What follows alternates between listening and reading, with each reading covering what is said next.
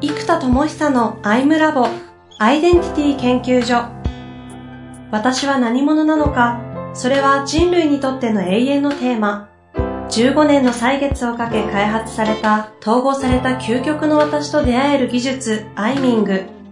不確実性の時代を生きる次世代リーダーのためにアイデンティティの本質について語り尽くします。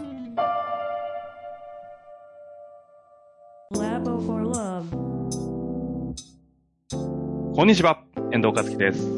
生田智久のアイムラボアイデンティティ研究所。生田さん本日もよろしくお願いいたします。はい、よろしくお願いします。ちょっと今回の、あの、何ですか、この、えー、具体化から、思想から入る具体化の戦略から具体のビジネスモデルを一貫して聞いて、前回3回目のタイミングでちょっと壮大すぎてですね、ちょっと衝撃を受けているんですけれども、まだもう一回続くんだなというのがちょっと耐えれ、耐えかねないんですが、よろしくお願いします。あの、多分ちょっと混乱しますだからまあ4.0の難しい概念だと思います。メタメタなんてね。うん。プラットフォーマーがメタなんでね。いや、そうですね。メタ、メタその中でっていう、オリジナルのあの、オリジナルブランドとしての商品、サービスも提供していきながら考えてるというのはすごいなんかわかる感じがして、ここからさらに格論に行くんですけども、そうですね。うん、えー、これもむちゃくちゃ格論にすると、じゃあ、これちょっと壮大なことをどうやって何から手をつけるかなんです本当に行為に落とした時に、うん、何やるかって話なんですね。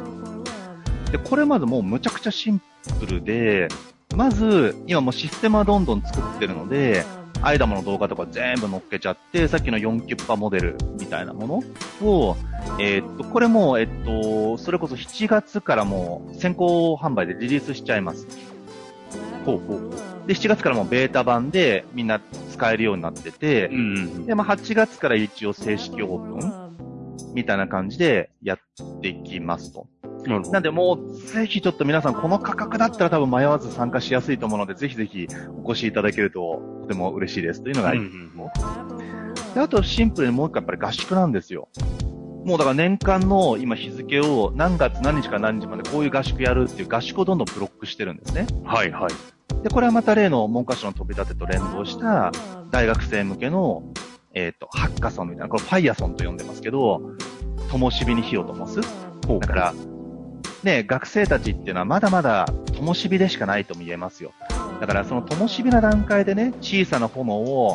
お前意識高えだけじゃねえか、ふって消し去るんじゃなくて、あの、いや、灯火なんだからもうちょっと大事に守ってやろうよ、みたいな。火をつけることすらも怖いからみんな、その炎上しちゃうしね。うん。だからちゃんと灯火をしっかり灯していくってことを支援する大学生向けの合宿をやっていきましょうと。で、これね、あの、トビタテ留学ジャパンなので、トビタテが。あの、ともしびジャパンとか前から僕言ってるので、ともしびジャパンプロジェクトとかいいなと思ってるんですけどね。はいはいはい。うん、一燈照隅、万燈照国っていう、こう、最澄の言葉があって、一燈照隅は有名ですよね。うん、片隅を照らす存在って価値だよね。そしてそういう人が、ま、1万人いれば万等小国で国が照らされる。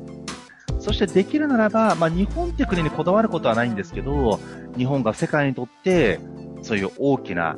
あの、灯火の国であれれば、熱いなとは思っています。うん、うん、うん。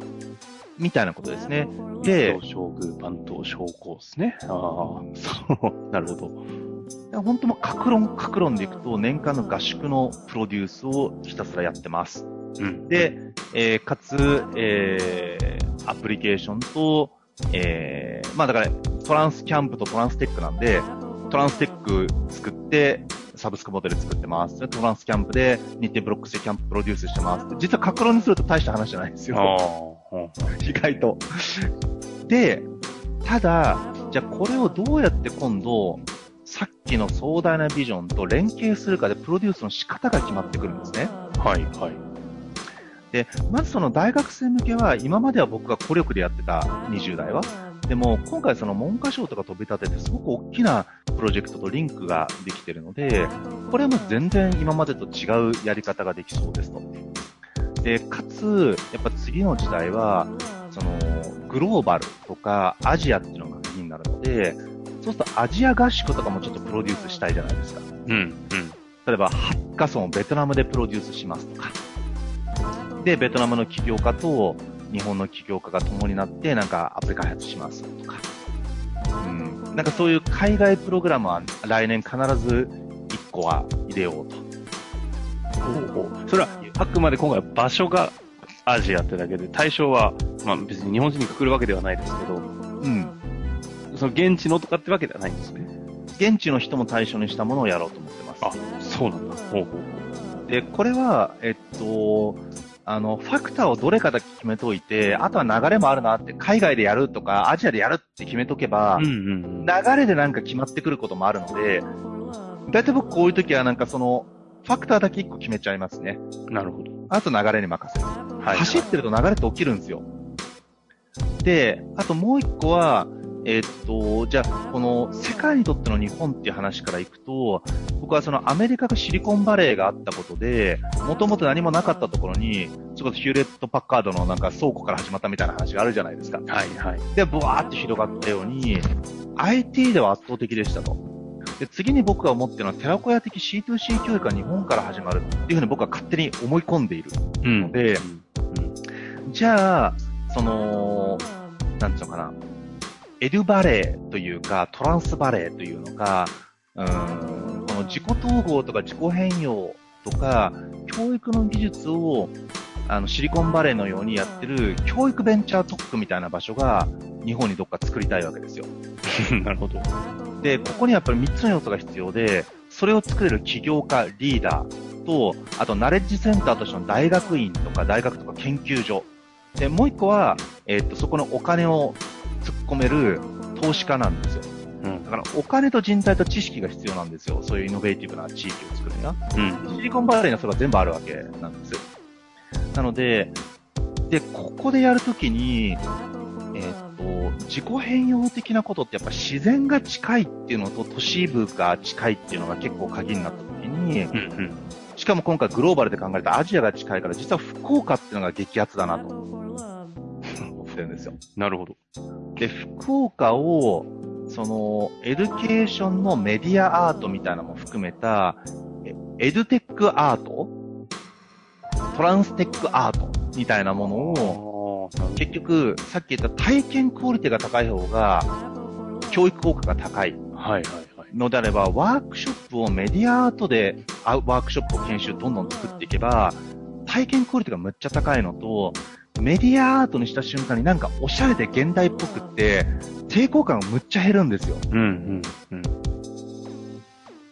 なんかわかります？このなんか現代最先端のおしゃれな雰囲気になる。うん。メディアとかも取材しやすい。うん。ので、これを、例えばあの、直島にいろんなベネッセがプロデュースして、いろんなおしゃれなアートの家があるように、ね、福岡にこういうエドゥテックの施設とかが乱立している。とか、はあ、あと自己探求リゾートとかビジネスリゾートって僕呼んでますけども、そのワーケーションなんてが流行ってるように、仕事するために合宿する場所？だからリゾートホテルじゃなくてビジネス、ビジネスホテルって都市部なんですけど、ビジネスリゾートを作っていく。そうするとそこでは研修とか経営会議のために人が全部集まってきてるから、だから売店にはビジネスグッズが置いてないと、都市部まで買いに行くの大変じゃないですか。はいはいはい。確かに。だからそういうビジネスリゾートを作っていく。で、これも今福岡で、えっ、ー、と、作っていこうってことで結構、あの、それなりに大きい会社に、僕もなんか大風呂敷な人間だから、ダメ元で言うんすよ。ダメ元で言うと意外と、それちょっと面白いねって話になって、実は結構今、福岡では、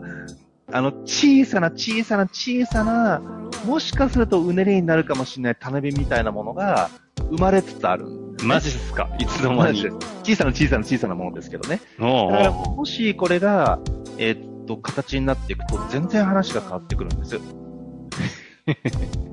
ということは、このモデルを作るためのエドバレー構想と呼んでますけど、このエドバレー構想を実現するっていうことを考えると、やっぱ合宿の地域は、今までずっと沖縄で集中してたんですけど、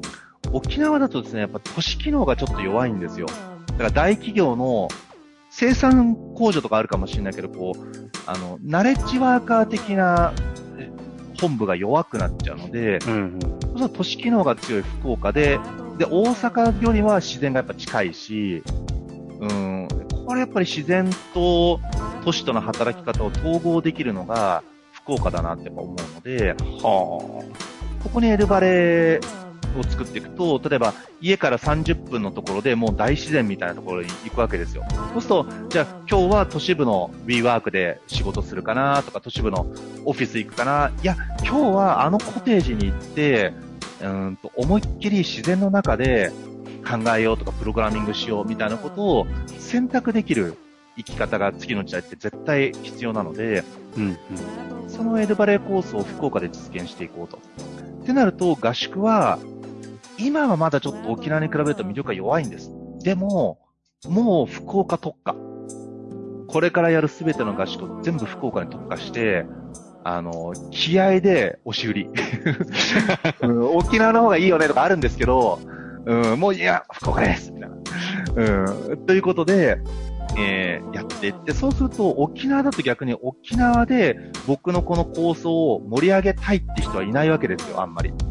でも、福岡をそうするんだったら、じゃあ福岡のリソースで盛り上げようよっていう人が出始めるんですね。うん、だからやっぱりこうやってエネルギーが流れるところでやった方がよくて、だから今それを福岡特化で全部、えー、やっていこう。なんていうふうにどんどんですね、この構想に対してファクター、意思決定要因のこれこれこれっていう、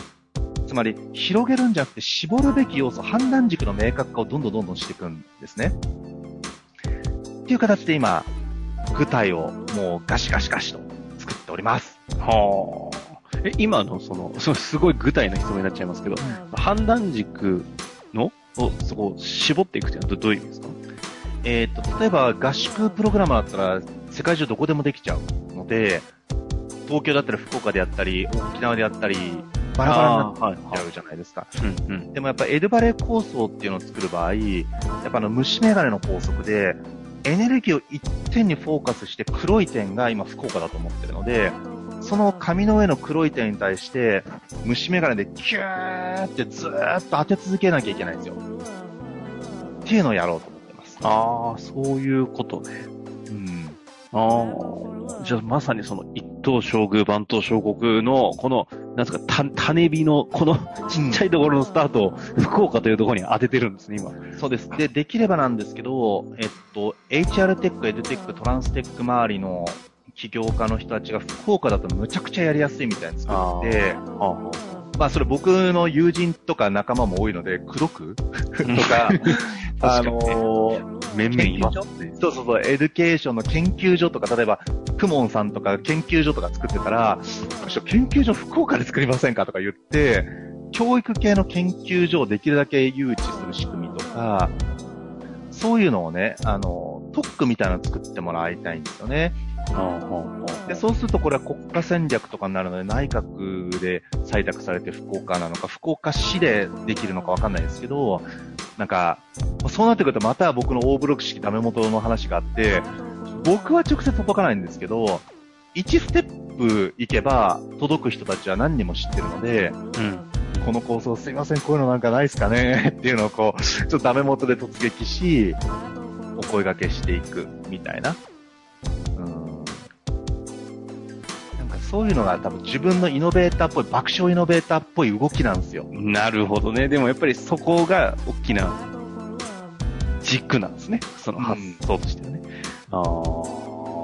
そうするとすごいシンプルっちゃシンプルなわけですね。そうですね。だからその合宿とトランステック、トランスキャンプをどこでやるかを、今今ので言うと場所をただ絞っただけなんですよ。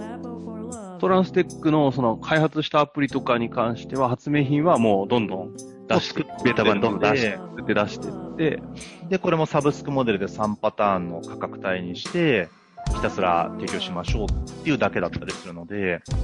そう、意外とね、まあ、アプリがずっと発明家として作ってきたし、プラットフォーム、ワンオンワンセッションとかグループワークのシステムとかも裏側で全部作ってあるんですよ。あと、うん、最終的な日々のマネジメントと、要は仕事のマネジメントと時間のマネジメントと習慣のマネジメントになるから、これを、あのー、マネジメントできるカレンダーアプリとかタスクアプリとか習慣アプリなんかも作ってるんですよ。なんでこういうのがどんどんどんどん Adobe CC みたいにサブスクモデルの金額の中で、どんどん新しい。そうそう、どんどんみんなが使えていけばいいわけです。っていう仕組みをね、今、どんどんどんどん作ってますね。なるほどね。私も相性の取説やってみましたけど。はい、ありがとうございます。今、周り、本当軽く2、30人はや一緒にわーってやってもらったのかな。なんかこう、やっていく中でいろいろ使い道がこう、派生してったり、あ、そういう使い方面白いね、みたいな人が出てきたりしてね。結構面白いんですよ、これ。そう、だからこれもね、今 2D 講座だとちょっと距離が遠い人が、オンラインワークショップで2時間で土曜の朝にできますだったら、あ、だったらちょっと参加してみようかなっていう人が出るじゃないですか。うんうん、だから単発参加3000円とかにしといたら、ね、あのー、まあ、普通じゃないですか、3000円だったら。うんうんうん、で、月4回出るんだったら、4キュッパでアプリも含めて全部使い放題だよってなったら、だったら1回来るんだったらサブスクにしようかな、みたいな。いやいや、ほんとその通りですよね。いや、これ一回やってみると、なんか次のアプリみたいなの出てきて、なんかだったら、ちょっと、ちょちょっとそっちもってな、なりますよね、感覚的に。すごいわかりますね。あと、今度エネルギー管理のためには、バイオリズムチェッカーを今作ってるので、それ、欲しいなそう、日々のエネルギーが上がった、下がった、開いた、閉じた、何色が強いか弱いかっていうのを答えていくと、それが全部グラフになって残るんですよ。マジですか？そこにまあ、気温とか気圧って影響しやすいので、気温と気圧のグラフと、自分の性格グラフとカレンダーを全部連動して見れるんですよ。そうすると、ある出来事が自分のエネルギーを上げたり下げたりしてるっていう要因も分析できるし、はあ、意外と気温や気圧や月の満ち欠けが影響しているんじゃないかっていうのも、自分の実測データに基づいて、あのー、判断できるっていう仕組みなんですよ。すごいですね。なんか現代版風水みたいですね。そうそうそう、いや、本当そうです、本当そうです。で、ここね、ホロスコープとかも入れれば、自分の生年月日とエネカラーのエネルギーと、統計データを持って、アプローチもできるので、そういう仕組み今全部作ってるんですよね。今回は私、今まで一番、えお付き合いさせていただいた回の中で、一番この4回が個人的には濃かったですね。ああ、イノベーターモードなんでね、発明家モードだとね、まさに理論、技術、道具の発明ですけど、うん、ここから本当になんか、社会とか文化とか、あなんていうかな、人の、うん、広がりみたいなところになるので、うん、ねいや、今、感動しております。いやもうそんなありがとうございます、本当に。形にしないとね、僕、絵に描いた文字書かせたら、絵に描いた文字書かせたら相当いいの書くんですけどね。これ構想でっかいからね。でもね、部分部分できて始めてますからね。私この相性の取説をね、目の当たりにできたんで、そこは心から信じておりますよ。うん、いやー、ありがとうございます。いや、とでございます。